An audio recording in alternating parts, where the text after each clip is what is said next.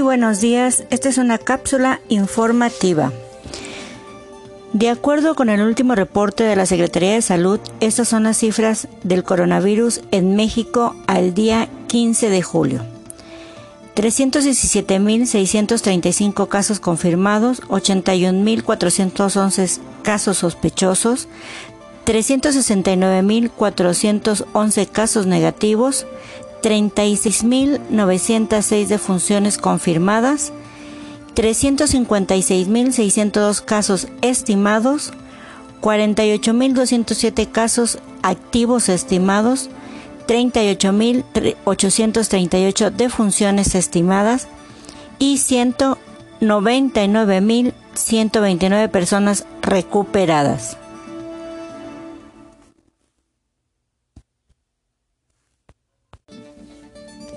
Cabe destacar que para evitar más contagios por el coronavirus COVID-19, las autoridades del municipio de Tlatetela, Veracruz, decidieron implementar el toque de queda. Por ello, los fines de semana de 22 horas a las 6 horas estará prohibida la venta de bebidas alcohólicas y los pobladores no podrán salir de sus casas. Las alcaldías de la Ciudad de México, en coordinación con el gobierno de la capital, implementarán medidas prioritarias para evitar contagios de coronavirus en las colonias, pueblos y barrios. A partir del 15 de julio, por ello, se disminuirán las actividades. Se otorgarán apoyos a las personas que se queden en casa y se garantizarán el acceso, el derecho a la salud. El presidente de la Asociación Estatal de Padres de Familia, José Atila Montero Acosta, solicitó a la Secretaría de Educación de Tabasco informar a la aprobación sobre la situación escolar del ciclo escolar 2019-2020. Por tanto, es importante recalcar y hacer conciencia entre los habitantes que si presentes alguno de estos síntomas, no te esperes y se dirijan a los hospitales. Puede ser muy importante. Vale la pena subrayar que la relevancia es estar atentos a los datos de alarma. Pueden presentarse en cualquier persona. Todos debemos estar atentos sobre estos datos de alarma.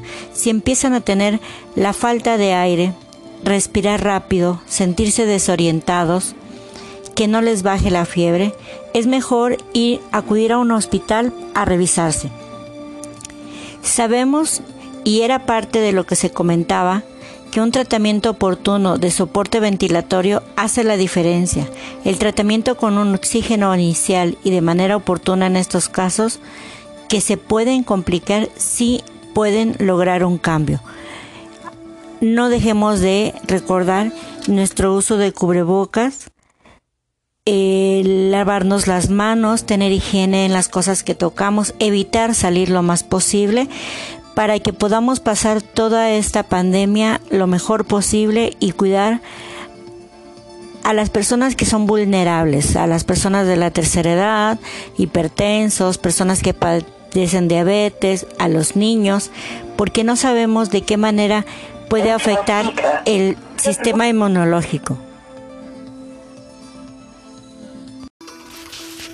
Les recomendamos medir las medidas de seguridad, eh, no automedicarse, seguir las recomendaciones que nos envían los médicos eh, especialistas en el virus y sobre todo quédense en casa.